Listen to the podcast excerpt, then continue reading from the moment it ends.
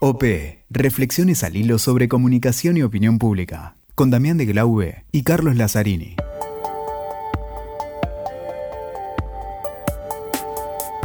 Bueno, Cali, ¿qué tal? En este capítulo, la comunicación política. ¿Se piensa? ¿Se debate? ¿Se juntan los que saben y discuten un poco? ¿Se juntan un poquito? Y aquellos que están interesados asisten y escuchan un poquito aquellas experiencias exitosas y también aquellas que no lo han sido? Me parece que estuvo bien que en este cuarto episodio de OP eh, le demos un espacio a, la gran cantidad de encuentros que hay. Eh, eh, muchos hablan de un auge, otros, digamos, dicen una moda. Lo que es cierto es que hay mucha avidez por aprender, capacitarse en comunicación política y por eso también hay más oferta, ¿no? Están las cumbres de comunicación política que ya llevan 10 años. empezó en Argentina, pero Latinoamérica y ahora también muy recientemente eh, en Europa y creo que va a haber nuevas sorpresas si nuestros entrevistados nos cuentan un poco en qué están pensando, pero hablamos de cumbres de comunicación, hablamos de lo que se llama la maratón de comunicación política, eh, mucha oferta académica también, universidades, creo así pasa en Argentina y en otros lugares del mundo, con posgrados, maestrías, doctorados, eh, específicamente de comunicación política, ¿no? Y todos estos ámbitos, la cumbre, la maratón, las ofertas académicas, tienen una, una demanda impresionante, tanto que te llega a preguntarte por qué tanta demanda en conocer más de comunicación política. Eh, y bueno, y me parece que por eso estuvo bueno que en este episodio le dedicáramos a escuchar a todos aquellos que de una u otra forma eh, organizan estos encuentros de conversación entre los grandes especialistas y los nuevos talentos de la comunicación política. Exacto, hay, hay mucha gente que escucha a los que saben, los que saben también escuchan a aquellos que estudian o aquellas nuevas camadas. Ahora bien, Cali, hay algunos que lo vieron esto o lo pensaron antes y han generado un ámbito de discusión y debate interesante, ¿no? Sí, porque en realidad si lo pensás, no es otra cosa que distintos ámbitos de conversación. Así como la gente conversa sobre distintos temas, bueno, la conversación sobre la comunicación política va de las cumbres a las maratones, a, a los posgrados de las principales universidades y bueno, y por eso creo que también nació este podcast, ¿no? Para tratar de dar otro vehículo, otra plataforma desde donde aprender un poco más sobre la comunicación política. Y sí, y hablando de los que saben, ¿a quién escuchamos? ¿A quién llamamos? Y vamos a hablar con Daniel Iboscu, que me parece que es el, el muchos dicen que el principal difusor de, todo esto, ¿no? el, principal artífice, eh, aquel que empezó, eh, ahora seguramente nos va a comentar eso, pero yo me acuerdo porque estuve presente en esa primer cumbre que se hizo en la Universidad de San Martín, donde eh, había ya especialistas muy importantes, pero, pero por supuesto que a lo largo de los años ha ido creciendo muchísimo. Cumplió 10 años, inauguró su cumbre en Europa con la que se hizo en febrero de 2019 en Madrid, así que me parece importante escucharlo él. Bueno, ahí digamos todo en una de esas cumbres también te escuchamos a vos, en más de una. Sí, bueno, en esa primera tuve la, posibilidad de participar y en esta última de, Madrid con ese panel de, ciudades y alcaldesas, que es un tema que, siempre me interesó, pero mejor escuchemos a los que saben, vamos a escuchar a, Daniel a ver qué nos dice de esa experiencia. Contanos cómo nació la idea de la cumbre de comunicación política que estuvo en toda Latinoamérica y, y también en España. Contanos un poquito cómo nació esa idea. Bueno, la verdad que hace muchos años veníamos trabajando en temas de comunicación política en distintos puntos y veíamos que cada vez se requería mayor profesionalismo, inclusive el área de la consultoría política iba hacia la especialización. Así que ya hace más de 10 años decidimos junto a un grupo de consultores, universidades, organismos eh, y distintos, digamos, inclusive hasta líderes de opinión y periodistas, eh, empezar a formar un espacio donde la parte académica, la parte profesional, la parte política y la parte periodística pudieran confrontar ideas proyectos y acciones a realizar en, en, tiempos modernos, tanto en campañas como en comunicación del gobierno. Y así por primera vez, allá por el año 2009, en San Martín, provincia de Buenos Aires, eh, se hizo la primera cumbre mundial de comunicación política con un éxito rotundo, éxito desde el punto de vista de los asistentes, más de 2.600 participantes, 300 conferencias, se hizo en el marco de una universidad pública como la Universidad Nacional de San Martín, y bueno, generó una expectativa, un entusiasmo de seguir avanzando en la profesionalización y a partir de ahí han surgido no solamente cumbres, sino congresos iberoamericanos, diplomados, maestrías en distintos países y hemos pasado después de Argentina por eh, Uruguay, Colombia, Ecuador, Perú, México, República Dominicana, hemos hecho cosas hasta en Venezuela, eh, bueno, en el mes de febrero estuvimos en España entrando a Europa y un, gran interés de, organismos de la Unión Europea y, uno ve que, que va consiguiendo genera una conciencia de, de que esto no es una cuestión de improvisado, ¿no? sino que hay una metodología, que debe haber estudios, que debe haber investigación, de que debe haber estrategias y que hay profesionales que se entrenan, se capacitan y se preparan justamente para, para cumplir esa función. Daniel, eh, más allá de tu gran esfuerzo y trabajo y que por supuesto la cumbre ha ido mejorando y aumentando en cantidad de público y como vos mencionabas recién, incluso saltando de continente. ¿Por qué crees que tiene tanto auge la comunicación política, que así como la cumbre ha logrado ser un éxito eh, muy importante, también la oferta académica, también otros ámbitos de conversación? ¿Por qué tanta avidez por la comunicación política? Bueno, pues yo creo que estábamos muy atrasados, ¿no? Y que la política empezó a darse cuenta de que cuando uno se profesionaliza, cuando forma equipos, empieza a generar variables competitivas hacen llegar a una mejor posición a una elección o inclusive en gobierno. Con lo cual eso ha ido, ha ido no solamente creciendo, sino que nos brindó la, la oportunidad de, generar un desarrollo eh, que, como bien vos decías, no solamente una cuestión de eventos, sino de, posgrados, de diplomados, de maestrías, eh, que van generando conciencia y sobre todo porque el que está en política sabe que para continuar, para que esas ideas, proyectos, eh, ilusiones que van generando pueden hacerse realidad, deben ganar elecciones, ¿no? Y después cuando ganan la elección, en gobierno deben construir mayorías diarias y opinión pública favorable. Eh, y ahí es donde creo que está gran parte de, la clave de este crecimiento. Daniel, justamente vos diste con dos puntos que son eh, muy buenos. Hablaste de que esto tiene metodología, estudio, que es algo serio. Y en tus eventos, ya sea la cumbre o congresos, se da algo que es muy interesante. Hay muchísimas visiones distintas, a veces contrapuestas, y se genera un debate muy amplio. ¿Qué opinión tenés vos de todo eso que pasa en tus eventos? Que se generen tantas visiones con tantos tipos que son número uno del tema, y que haya tanta gente que va y que debate y discute del tema. ¿Qué, qué opinión te merece eso? Bueno, en primer lugar, eh, uno termina con la satisfacción de que está haciendo algo para generar diálogo y, contraponer visiones en, cuestiones claves como en la política y, la cuestión social.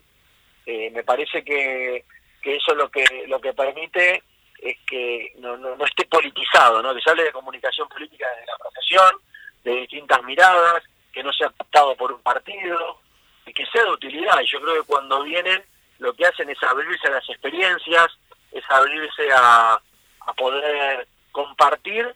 Eh, casos, yo siempre digo, no solamente son triunfos, sino que hay muchos que uno aprende en la derrota, en los momentos adversos, en situaciones complicadas, y eso lo vemos, lo vemos en cada evento, y ahí es cuando el público ve que, uno se abre a contar eh, cuestiones que no se cuentan ni en un manual, ni lo políticamente correcto que uno a veces dice cuando va a un programa de televisión, y eso le da, como te decía, un, valor extra y que, se pueda debatir sobre todo.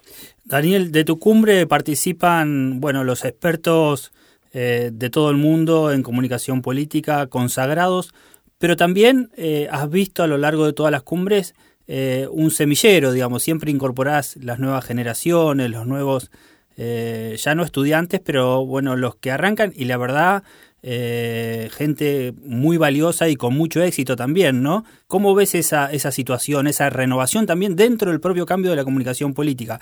Por un lado los consagrados y por otro lado eh, jóvenes que vienen empujando, la verdad, con, con, con ideas nuevas, con mucha innovación, renovando también la comunicación política, ¿no?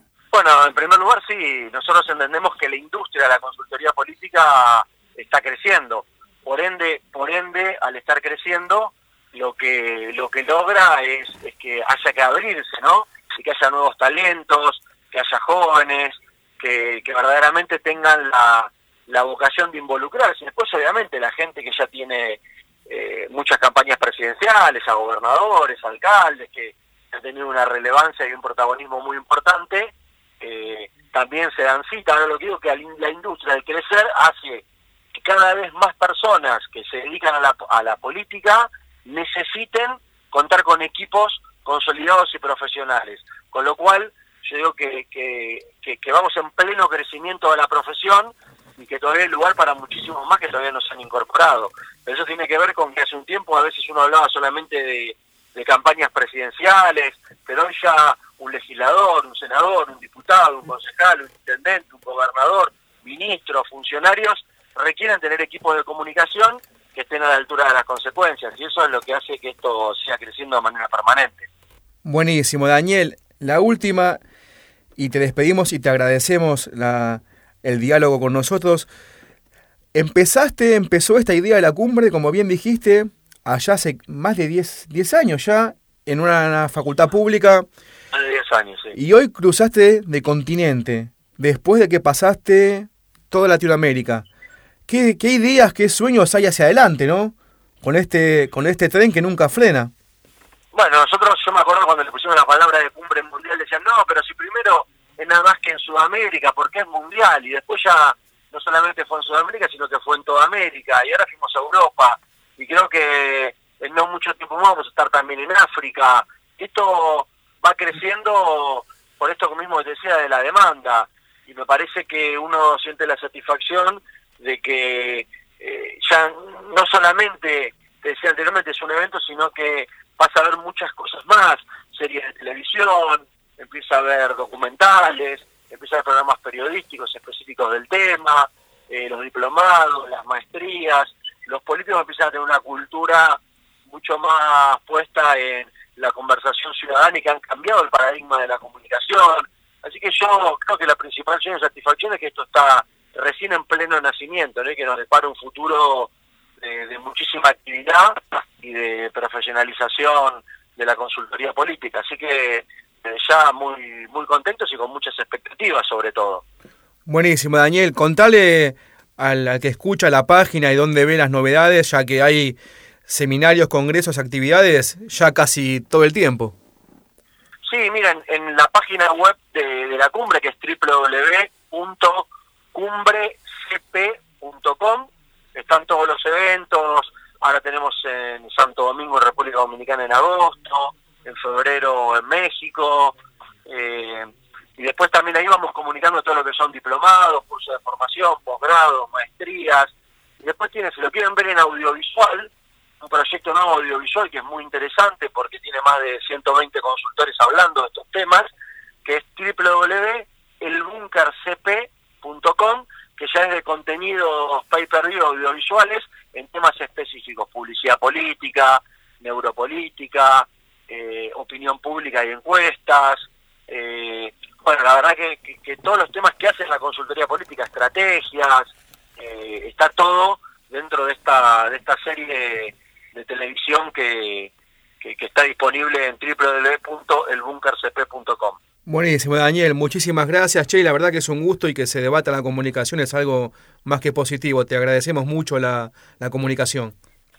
Bueno, gracias a ustedes y felicitaciones por este proyecto que hace también difundir y seguir con, con proyectos de crecimiento en la industria de la consultoría política. Así que les mando un fuerte abrazo y a seguir adelante. Ya hablamos con Daniel, ya nos dejó helados. Metió unas bombitas ahí, ¿eh? Sí, incluso anticipando, ¿no? Un poco Caramba, las ¿eh? novedades que se vienen de la cumbre de comunicación política. Bueno, y otra persona que, que, veníamos conversando, Damián, que es interesante, que también tiene otro formato, ¿no? El formato maratón, le han llamado ellos. Se hace, es muy federal porque se hace en distintas ciudades del país. Son, eh, vamos a ver qué nos dice Gustavo, que es el, el, el, el alma mater de estas maratones políticas, pero son 48 horas de a pleno ritmo, palo. y palo, con los principales especialistas del país y de Latinoamérica, eh, hablando de los temas que más interesan. Más, más tipo taller, va, se hacen talleres muy interesantes, mm, presentación de casos, eh, bien concreto de lo que se está haciendo en comunicación política. Y escuchemos al que sabe entonces.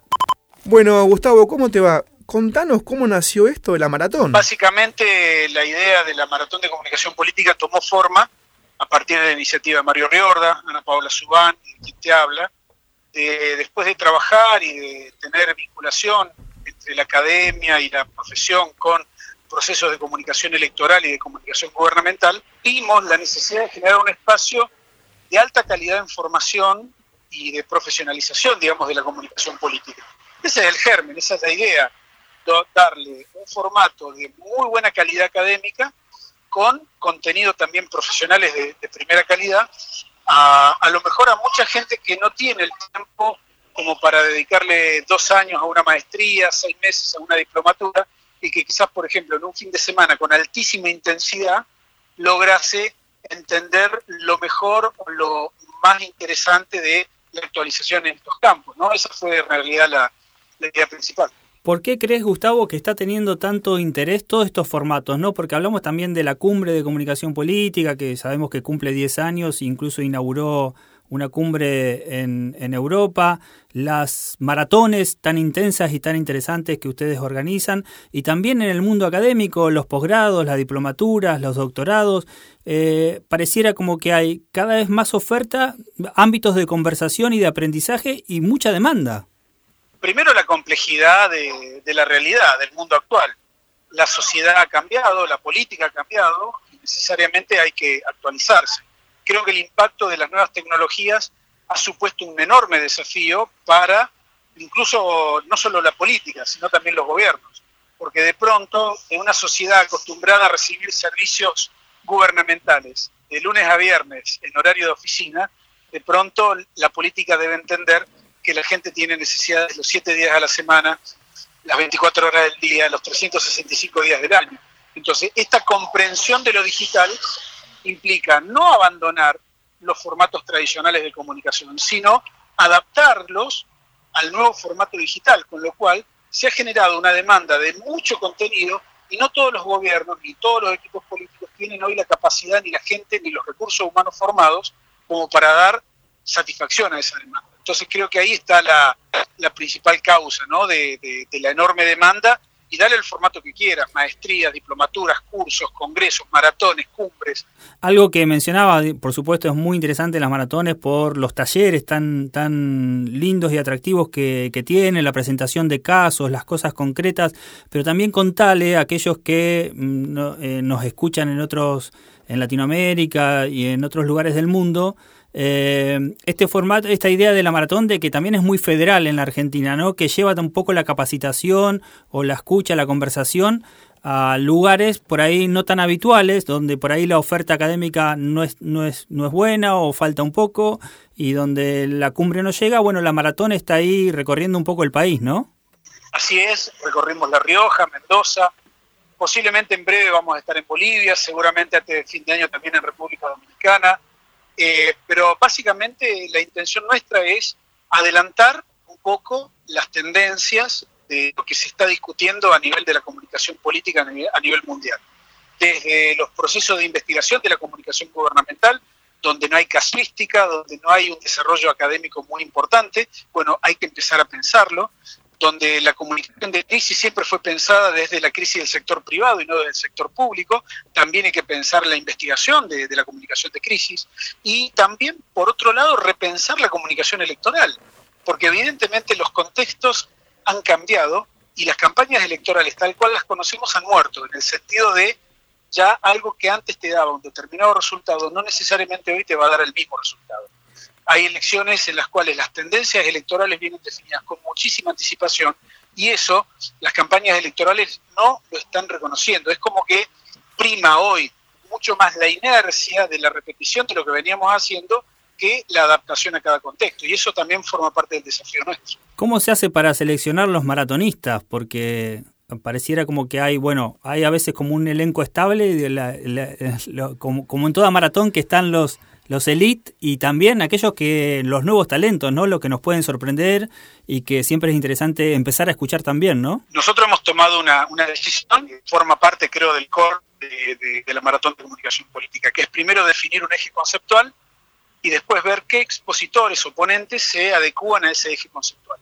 Posiblemente los contextos electorales y los contextos de comunicación gubernamental nos den un, un eje principal o un paraguas conceptual a partir del cual nosotros buscamos tanto en Argentina como en países hispanoparlantes o también podemos incluir a Brasil o a Portugal, eh, buscamos lo mejor, eh, el mejor exponente académico y el mejor exponente profesional. Y tratamos, dentro de lo posible, de tener costos accesibles, porque también sabemos que en un contexto de crisis como el que nosotros vivimos hoy, que tampoco nos podemos delirar y hacer algo sumamente artista e inaccesible.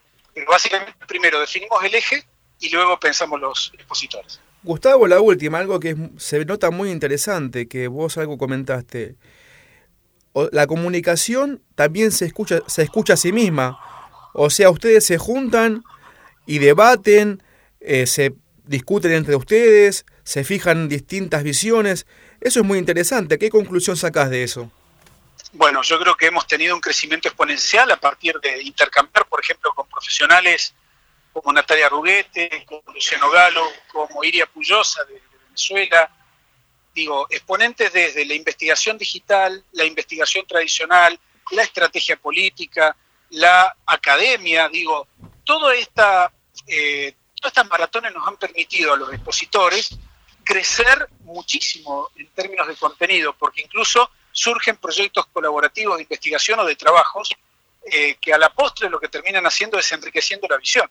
Digo, nosotros hemos aprendido muchísimo de cada uno de los expositores y hemos conformado lo que considero es una comunidad de la maratón, en la cual no importa dónde la hagamos, tenemos eh, hasta expositores que se vienen a participar aún sin ser expositores, ¿no? Se vienen a escuchar, porque han encontrado un ámbito en el cual no solamente es bueno para que ellos expongan, sino también para que ellos también aprendan.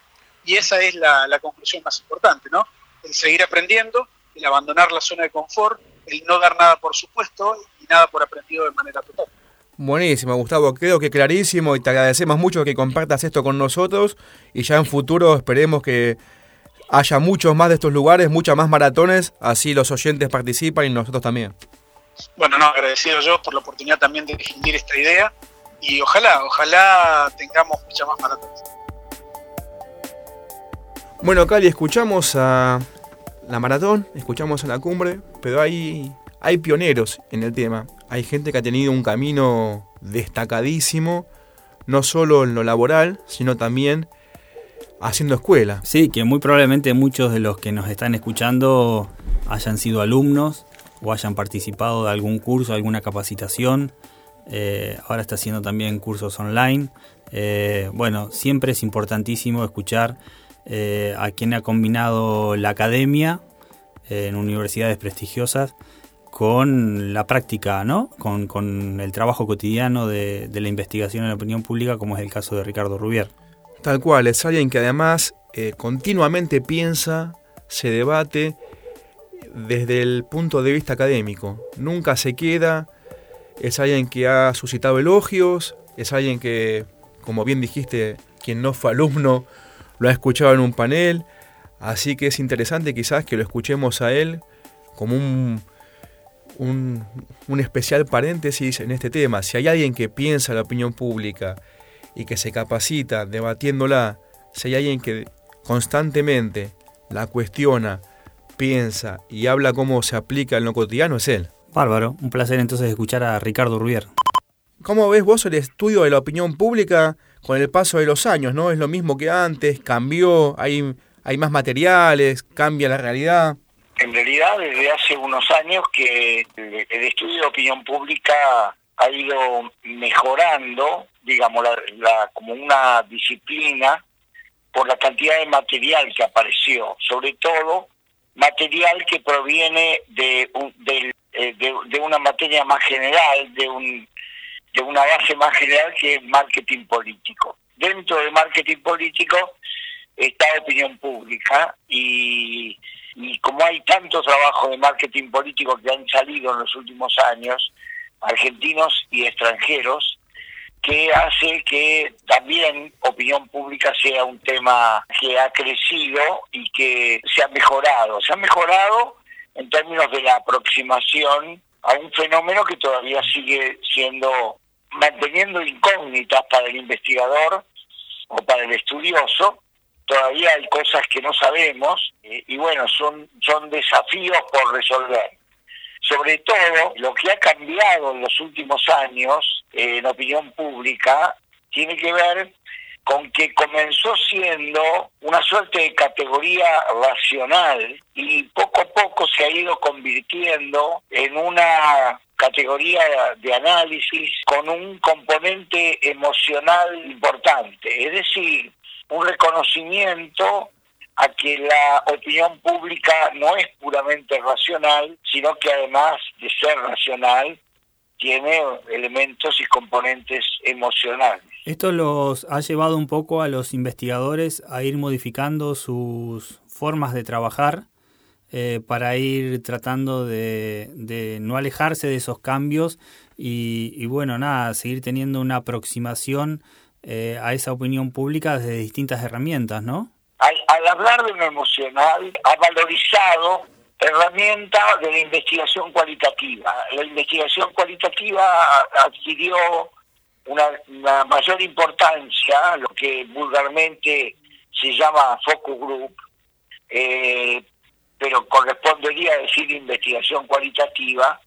La investigación cualitativa ha crecido mucho, porque a raíz de este factor de emocionalidad, digamos que, no digo que se ha descubierto, pero sí que ha crecido en importancia relativa, ¿no? Hoy tenemos consultores, eh, analistas, ensayistas, que hablan y que mencionan mucho el tema de la emocionalidad, teniendo en cuenta que la racionalidad es limitada, es limitada, ¿no? Esto es una limitación que ya la habían planteado los griegos, no es nueva, cuando los griegos diferenciaron entre doxa, opinión, de episteme, ciencia.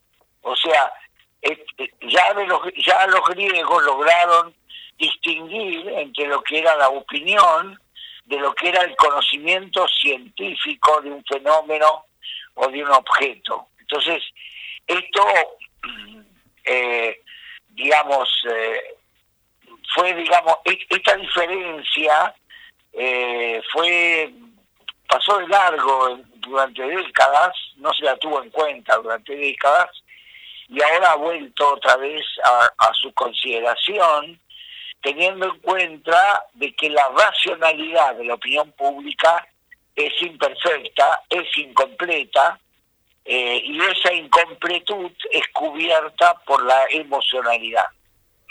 Y justamente vos que tenés una trayectoria eh, inmensa, cuando haces un estudio, una encuesta y la difundís, ¿cómo le explicás a aquel, sobre todo a aquel de los medios, que la encuesta es justamente esto que vos contabas, algo que estudia la opinión pública, que es emocional, cambiante, compleja, como aquel que encuesta, cuando da un, algún trabajo a publicidad, intenta de que no se tome de manera tan vulgar, tan caótica. No, es muy difícil. Lo que vos planteás es un capítulo especial muy difícil, que es la relación entre el investigador o la investigación y el periodismo, cosa que no es sencilla, que es difícil, porque como digo siempre yo, usamos lenguajes distintos, diferentes.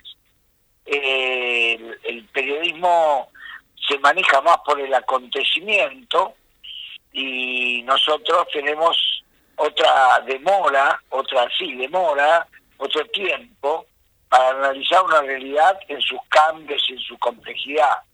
En cambio, el periodismo necesita del acontecimiento inminente, del, de urgente y sobre todo de lo concreto, ¿no? Eh, al periodismo le, prefiere decir, eh, cuando hay una diferencia entre el candidato A y el candidato B, y hay una diferencia de un punto, un punto y medio, dice ganó A. No, ni ganó, ni está mal denunciado. Nosotros decimos, eso es un empate técnico, no es ganar. Entonces, este, tenemos diferencias, ese es un ejemplo que di, de esta diferencia entre lo inminente y lo pausado, metódico, que debe ser el trabajo en las ciencias en general y en las ciencias sociales en particular. Bueno, escuchamos bastante, ¿no?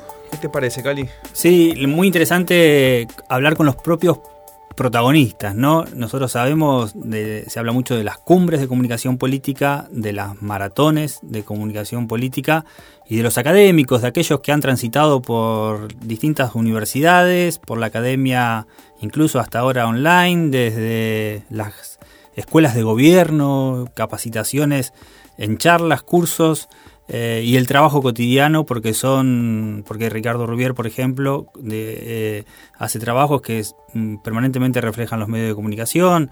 Bueno, lo de Daniel con las cumbres y lo de Gustavo Córdoba con, con las maratones, la verdad, eh, nada, un repaso que nos habíamos propuesto en este, este episodio, en este podcast, de entrevistar o conversar con aquellas personas que están armando distintas ofertas para todo lo que quieren aprender un poco más sobre comunicación política. Exactamente, no es solo escuchar a los que saben, sino también que los que saben debaten. Los que saben debaten, proponen y generan oferta para los que quieren aprender. Excelente. Escuchaste OP con Damián de Glaube y Carlos Lazzarini. WeToker. Sumamos las partes.